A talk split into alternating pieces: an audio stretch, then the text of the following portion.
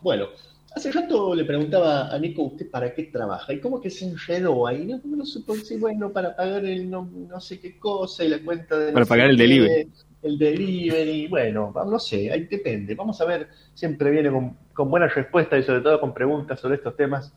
Víctor Hugo Fernández con su columna de Humanos con Recursos, que ya está con nosotros. Víctor, bienvenido, buenos días. Hola, ¿qué tal? Buenos días, qué alegría verlo de nuevo también a Nico. Aquí, saludos a toda la audiencia. Dice que tiene lagunas mentales. Opa. Vamos a ver. Bueno, tampoco le digas sí. Lagunas, océanos, no sé. tampoco le digas sí. Pero Quedó justo. Aparentemente. Está autopersiguiendo las secuelas de COVID. Vamos a ver cómo, cómo sigue. Mira Vamos a ver, vamos a ver. Ojalá que no sea nada, nada que se sostenga. Hasta, aquí viene bien, ¿eh? Hasta aquí viene bien. Hasta aquí viene bien. Así que vamos a ver. Bueno, importante. ¿cómo, ¿Cómo es esto? Nosotros tiramos hace un rato algo del título de lo que vamos a hablar hoy y ahí hay una verdadera discusión, ¿eh? Sí, sí, la verdad que es un tema espinoso, pero, pero muy apasionante esta, este título que nos hemos puesto, Trabajar para ser feliz. Y me parecía que había que poner eh, algo que, que, que, dé cuenta, no, de, no que íbamos a hablar románticamente de la felicidad, digamos, sino que hay una cuestión de urgencia existencial, ¿no? Entonces, por eso trabajar para ser feliz es una urgencia existencial, pensando en que para el que no tiene trabajo es una urgencia existencial, claramente. Y para el que la tiene también es una urgencia existencial porque necesita replantearse cómo es eh, su relación con, la, con el trabajo, ¿no? Y esa es una pregunta incómoda para arrancar esta columna, ¿no? ¿Cómo es tu relación con el trabajo, ¿no? Que, eh, que mm, trabajas para sostenerte o para superarte, por ejemplo. Porque si trabajo para sostenerme, eh, estaré enfocando todos mis esfuerzos en obtener incentivos económicos, en obtener el medio para simplemente pagar mis necesidades básicas. Y el trabajo va a significar un área diferenciada en donde me tengo que ir, tengo que ir al trabajo, Y tengo que estar separado de mi vida por un tiempo eh, para lograr cumplir con estas cosas, para obtener eso que necesito para sostenerme. En cambio, si trabajo para superarme, el trabajo va a ser otra dimensión de mi vida muy importante en la que también juego a superarme, ¿no? Eh, decía una, un autor que ¿por qué los, los, videojuegos tienen tanta, tanto éxito? No, los videojuegos, los juegos eh, de consola y todo lo demás, ¿no? Porque siempre tienes la oportunidad, siempre te hacen creer que vos jugando de nuevo lo podrías hacer mejor, ¿no? siempre hay otro nivel. Hay otro nivel, siempre podrías, eh, ahora he perdido, pero la próxima ya entro, ¿no? Un buen juego está diseñado así. Eh, entonces, el, el, trabajo no, está, no debería estar lejos del juego, digamos, ¿no? Porque el, eh, también es, es crear cosas, es mirar con inteligencia ciertos problemas, tratar de dar una respuesta, hacer, construir cosas con las manos, ¿no? Entonces, sostenerte versus superarte, un primera, una primera cuestión que la dejo picando. Eh, no sé si, si abrir el micrófono para, para, para hablar o no, pero sostenerte, superarte, lo, lo dejamos. Si quieren, eh, escuchamos comentarios. Pero, eh, otra, otra Creo que, que, que, a veces depende del día también. Claro. Hay días que uno se levanta con ganas de sostenerse. Y, Aunque te guste tu laburo, hay días que dices, pero para oh, otra, lo mismo. Voy, Claro, tal cual. Sí, sí. A veces hay que transitar la rutina con dignidad, nada más, ¿no? Llegar al final del día dignamente. Pero es una clave para, para entender la propia motivación, porque el, la superación está basada en querer hacerlo mejor y está basada en una motivación de logro, ¿no? Eh, lo que McLellan, un teórico de la, de la motivación, decía es eh, la necesidad de lograr cosas y hacerlas de calidad también, ¿no? Y superarte está, está vinculado también con el aprendizaje. Y una persona, eh, mientras aprende, está motivada. Otro eje de, de, de, discusión para esto es pensarte, ¿soy un apasionado o soy un asalariado? ¿No? ¿Soy un apasionado por lo que hago o soy simplemente un asalariado? También interesante para pensar. Otra cosa es, eh, el proyecto, mi proyecto de vida personal y familiar, ¿qué tiene que ver con mi trabajo? ¿Tiene algo que ver? ¿No? Lo que mi proyecto de vida a nivel personal y familiar se vincula de alguna manera. Y por último, ¿mi trabajo tiene algún sentido mirando a la sociedad en la que vivo? ¿Hago alguna contribución a la sociedad eh, en la que vivo con mi trabajo, a través de mi trabajo?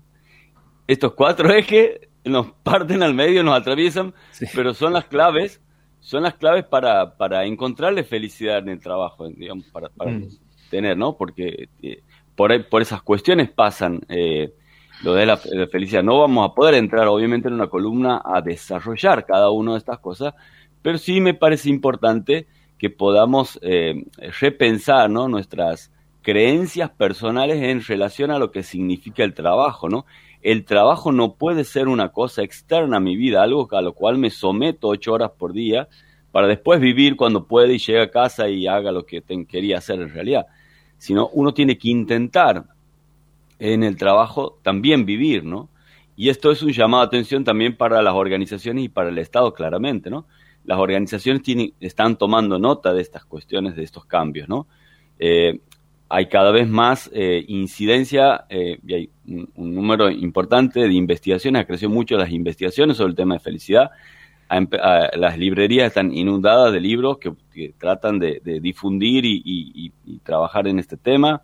Por todos lados se trata de, hablar de esto. sé que es un tema que, está candente y cada vez eh, se va tomando cuestiones más concretas, como por ejemplo que va influyendo en las políticas y prácticas de la gestión del capital humano en las empresas.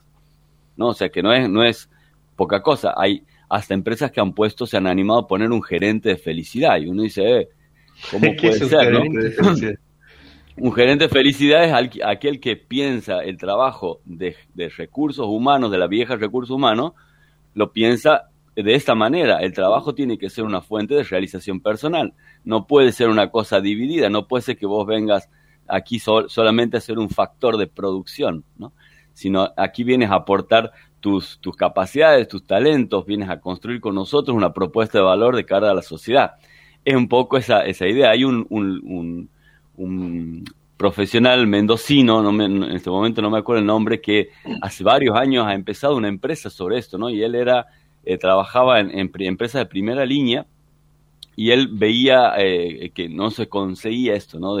De alguien que se dedique a, esto. Y ha puesto una empresa y le va muy bien como, consultor en este tema porque eh, articula eh, eh, varios ejes que tienen que ver con, esto, ¿no? Con dotar las condiciones para que el trabajo se convierta en algo más que una cárcel de ocho horas, digamos, ¿no? Hmm. eso, eso es muy importante, pero por eso esos nombres ya suenan como muy arriba, ¿no? y como muy utópicos, pero son como apuestas también, eh, apuestas culturales, ¿no? Como apuestas fuertes en suena, apuesta cultural.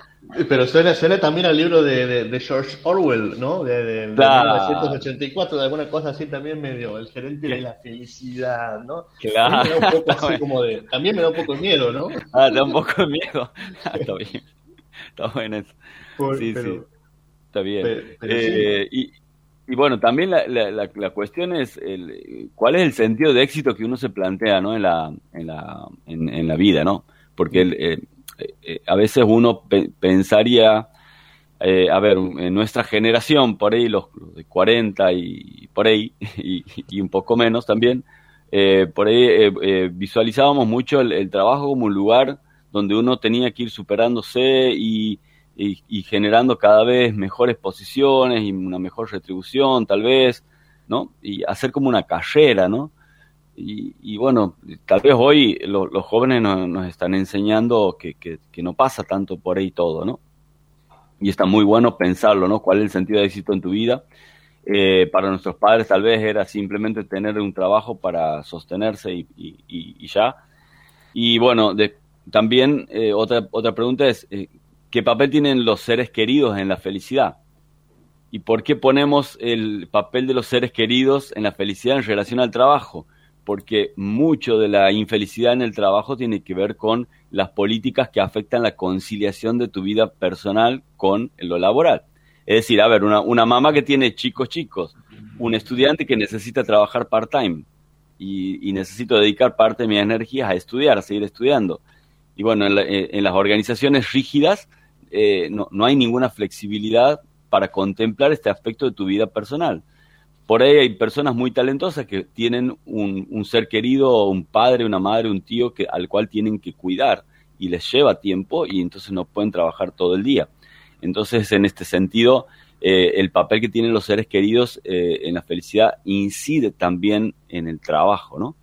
Eh, bueno, el, el, trabajo en sí tiene, tiene también un, un importante aporte para, para, la felicidad, ¿no? Es una dimensión muy cara a la, realización humana. Está, podríamos decir que el mundo de lo afectivo es muy caro para la felicidad y el mundo de la creación y el mundo de la construcción y del trabajo es otro de las dimensiones esas fuertes, ¿no? De, de, la realización humana, ¿no?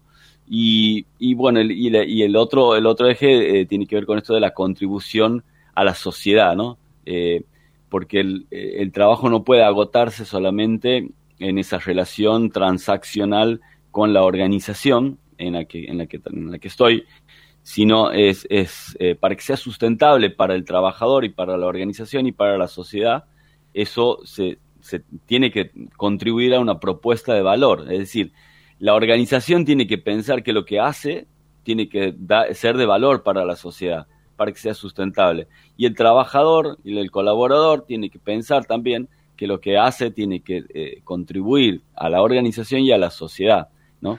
Porque eso, eso, hace que sea sustentable también para su eh, ciclo de energía vital, ¿no? Bueno, quedó muy callados, no sé si hemos... Me quedo pensando, no, no, no, no, me quedo pensando en la, en la, en la idea de la, de la, de la felicidad, ¿no? Y de, y de, y, de esto que planteabas hace un momento acerca de los tiempos. A ver, hay una dimensión que tiene que ver con el trabajo, que es la dimensión de la, de, la explotación, ¿no? de la autoexplotación, de la explotación también, la, relación entre el, el asalariado y el, y el, vamos a decir, el patrón, ¿no? O el, capital, o el que, o el que gasta el sueldo, este, hay, una, hay una relación también de, de, tensión, ¿no? que tiene que ver también con, los derechos eh, Totalmente. Del, trabajo. Y, ahí también lo de urgencia se dirige a eso, ¿no? Porque eh, por ahí, por ahí lo que estamos diciendo, estábamos eh, enfocándonos también ya en, alguien que, que tiene un trabajo y está trabajando eh, pero sí, para el que no tiene el trabajo y para el que lo tiene en condiciones que, que son eh, de este tipo, como las señalas vos, eh, ahí el papel del Estado para la regulación y, y todo lo que sea una, una, consideración de la dignidad de la persona es, es también una urgencia, ¿no? Claramente, claramente. hay una, siempre les traigo algún nombre como para, para seguir o para tener en cuenta y en este caso les traigo el nombre de Patricia de que es una doctora en filosofía que enseña ética y, y, otras, eh, y otras yerbas eh, de responsabilidad social y se ha metido en comportamiento y trabaja en la Universidad Austral y dirige, un centro que hace 10 años que viene recolectando iniciativas de empresas que eh, están haciendo prácticas en la Argentina para conciliar la vida familiar y la vida personal con el, con el trabajo. O sea, hace 10 años que vienen, eh, vienen trabajando y, está, está muy interesante porque hay muchas más empresas de las que uno cree y están como detalladas las, las, las eh, prácticas y hay como guías de cómo se tiene que trabajar este tema a nivel de liderazgo, a nivel de la cultura organizacional, ¿no? a nivel de, eh, individual y a nivel de las políticas y prácticas de gestión del capital humano. O sea que por ahí al que le interese seguir profundizando a nivel más más duro, más de investigación, Patricia de Beljú, un buen nombre para, para mirar. Buenísimo. Bueno, nos quedamos, nos quedamos ahí este, con, algunas preguntas para. vamos, vamos. no ¿eh? como, como, como quieras, si, si, si, si quieres seguimos, no, no tengo problema. Pero, Cuando le eh, preguntamos al principio para qué trabaja, dijo para pagar. Para pagar no sé qué cosa. le vamos a hacer, le vamos para a pagar el delivery. El servicio de streaming. Para pagar el streaming, para pagar Netflix.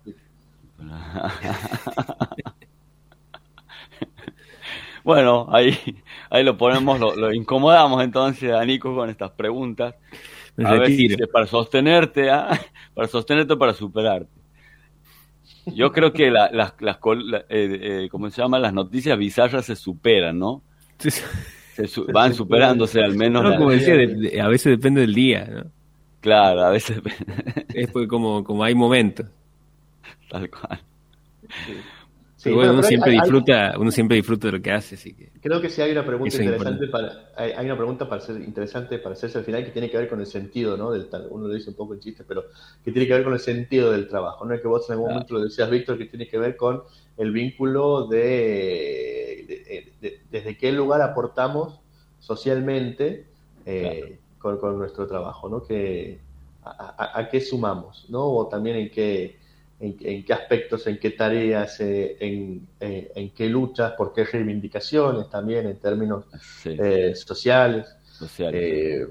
y, ahí hay una, dimensión importante, pero que también es un privilegio, ¿no? El sentido, de que, el, que el trabajo tenga un sentido social, que uno esté comprometido, que uno crea en lo que hace, ¿no? Más allá de hacerlo por el salario, es un privilegio de pocos. Bueno, entiendo que también hay otras, eh, otros trabajos que por ahí pueden ser como más, eh, parecer más rutinarios o más banales tal vez, pero todo trabajo tiene una, en su esencia algo digno y esto lo he aprendido eh, chocándome y, poniéndome a veces en un papel de mirar como distintas calidades del trabajo, ¿no? Y a mí me han hecho, me han hecho entender de buena manera, ¿no? Eh, alguien que trabajaba en, eh, con, cuestiones de cuidado personal que por ahí para mí eran, eh, eran muy mínimas, ¿no? Y, he podido entender que esa tarea era tan esencial, tan clave, tan medular y tan, y tan llena de sentido como cualquier otra, ¿no? Y, bueno, eso es muy importante porque lo pensaba antes para esta columna, ¿no? Uno puede comer una empanada que es una obra de arte, ¿no? O puede, o puede comerse una empanada que es una patada al hígado, digamos, ¿no? Y, y entonces, y, uno dice es una simple empanada, digamos, ¿no? Pero bueno, algunos hacen empanadas como poesía y otros hacen cualquier cosa, digamos.